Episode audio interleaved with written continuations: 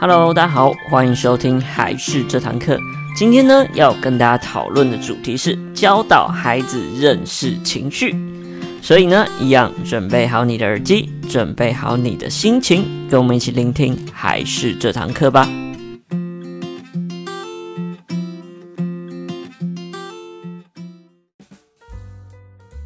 Hello，大家好，我是孩事的木须。那今天呢，要来跟大家讨论的是教导小朋友情绪的重要性。其实呢，会说这个主题的原因就是呢，其实亚洲的家庭啊，相较于欧美的家庭，大家都常常会把情绪摆在自己的内心当中，然后很少将它表达出来。所以呢，有时候小朋友啊长大之后，常常就会出现一些像是情绪管控的问题呀、以及不知道如何宣泄心中的负面情绪。那累积久了之后，就会形成许多像是不良的压力啊等等之类的，反而呢导致之后会出现一些难以回复的一些遗憾，又或者是说呢，其实很常会有一些像是刻板印象的状状况，例如男生不能哭啊，你要坚强啊等等之类的，哭了就很娘之类的，这也很容易会让小朋友导致他会产生一些不好的压力，又或者是说，诶，他明明很难过，但是又碍于这种刻板印象，然后又。把自己的情绪憋在心中，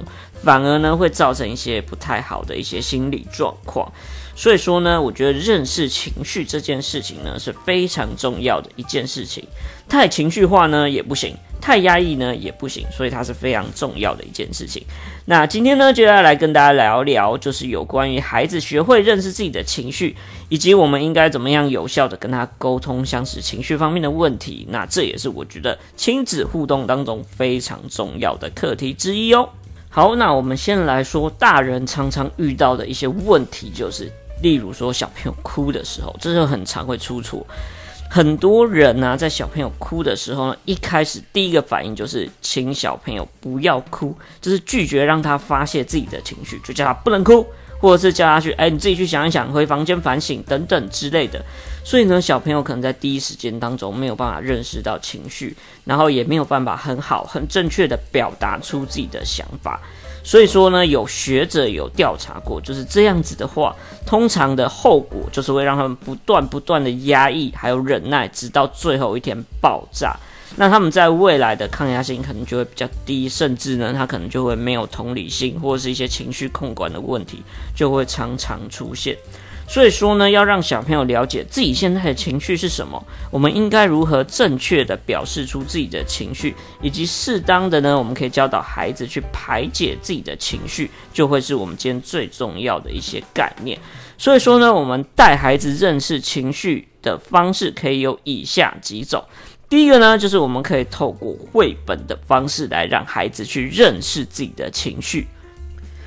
像我们在跟小朋友共读的时候啊，其实相较于念故事以及故事本身，更重要是我们应该要跟小朋友互相对话，还有沟通，这是我们绘本很重要的一件事情。像我们可以常常去讨论说，诶，故事本身发生了什么事情啊？然后让孩子去了解以及思考，从角色主角的角度的一些心情感受，以及让他们了解到，诶，主角他是开心的吗？还是他是难过的？那你是怎么知知道他是开心或者是难过的呢？他有做出什么样的动作或怎么样的表达，让你知道他是开心或是难过的呢？等等这方面的一些比较呃 focus 的一些互动的问题，就可以让孩子可以参与其中，然后并且呢顺趁机可以去了解到情绪的概念。在呢之后，我们就可以让孩子。的本身跟故事的情绪啊，再做一个经验上的连接，我们就可以透过引导的方式，让小朋友去思考一些，诶，例如发生这样类似的事情，你会用什么样的方法来做应对等等。例如，我们举一个非常经典的绘本来说好，就像是《彩色怪物》这本书为例。像我们呢，就可以依照故事的情节来做询问孩子说：“诶，像是你感到开心的时候、快乐的时候啊，你会最想要跟谁来分享呢？又或者是你伤心的时候啊，你会做什么样的事情？可以想想看，让自己可以比较不不会那么的伤心呢？”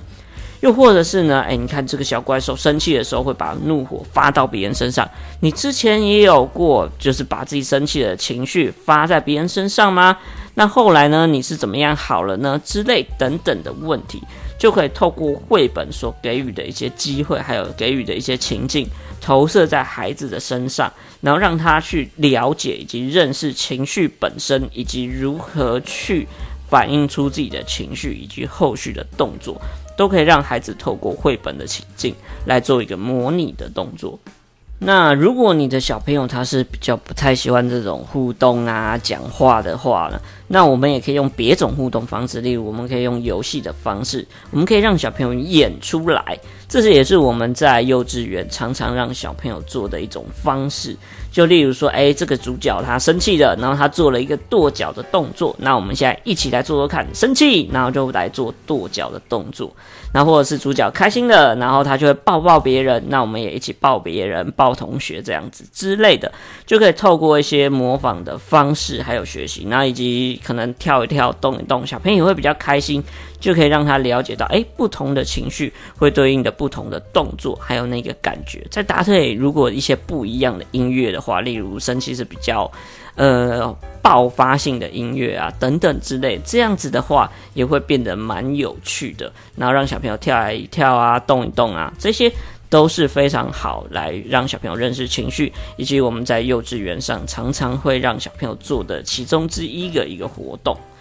那我在这边呢，也简单的推荐一些绘本给大家。那如果你是零到三岁的小朋友的话，我们可以看一些，例如像是宝宝情绪小书的套书，那又或者是小白鱼不生气等等的，这些大家可以去查一查。那如果是二到七岁的话，就可以去看像是彩色怪兽啊，彩色怪兽去上学，不是我是小怪兽，那我好想捣蛋，又或者是小刺猬爱生气。爱哭公主，还有生气王子等等，这些都是蛮好的情绪绘本，大家可以上网找一下资料，或直接买实体的书来跟小朋友来做互动。那这些是给大家的第一个建议。那再来呢，第二个我觉得是非常重要的一个概念，就是倾听是非常重要的。这我们之前也讲过非常多次，就如同我们刚刚所说的，很多家长都会先斩后奏，有没有？小朋友哭的时候，就会先要求他不要哭。当然呢、有一些状况可能是无理取闹的状况，但是我觉得我们最优先要做的事情就是先聆听一下小朋友的一些情感还有感受。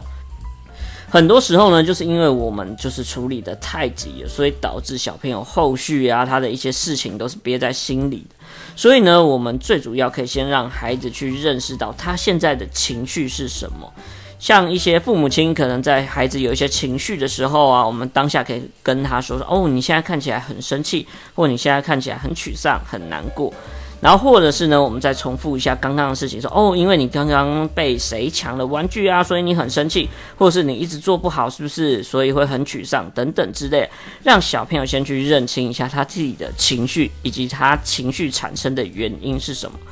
最后呢，我们就是要去找出像是他这些负面情绪的原因跟根源是什么，并且我们要加以的教导跟疏导他，告诉他，哎，为什么你会生气？生气是什么样的原因？为什么你会感觉到害怕呢？或者是什么东西是嫉妒？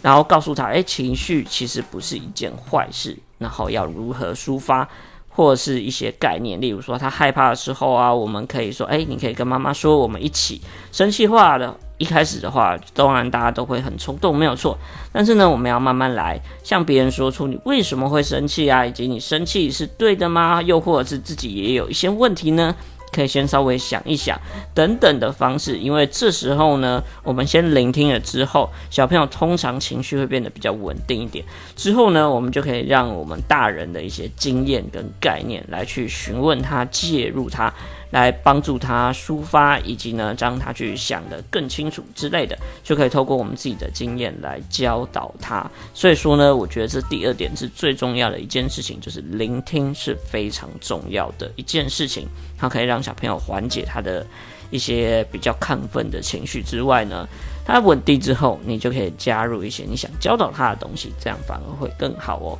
所以简单来说，其实当孩子不太懂他内心的情绪是什么的话，他通常就会用一个最原始的方式把它发泄出来，例如说，你可能看到有一些小朋友，可能五岁之后啊，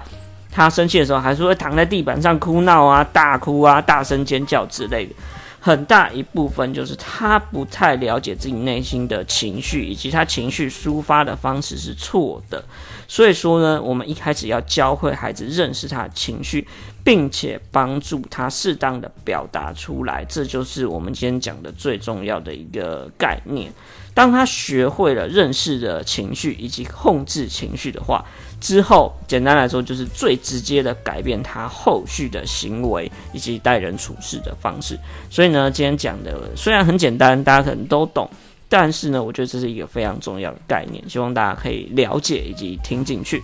好，那这就是今天简单的内容啦，希望对大家有一点帮助。那一样喜欢我们的话，记得要订阅一下我们频道以及按赞我们粉丝团，拜托拜托。我是还是的木须，那我们下个礼拜再见，拜拜。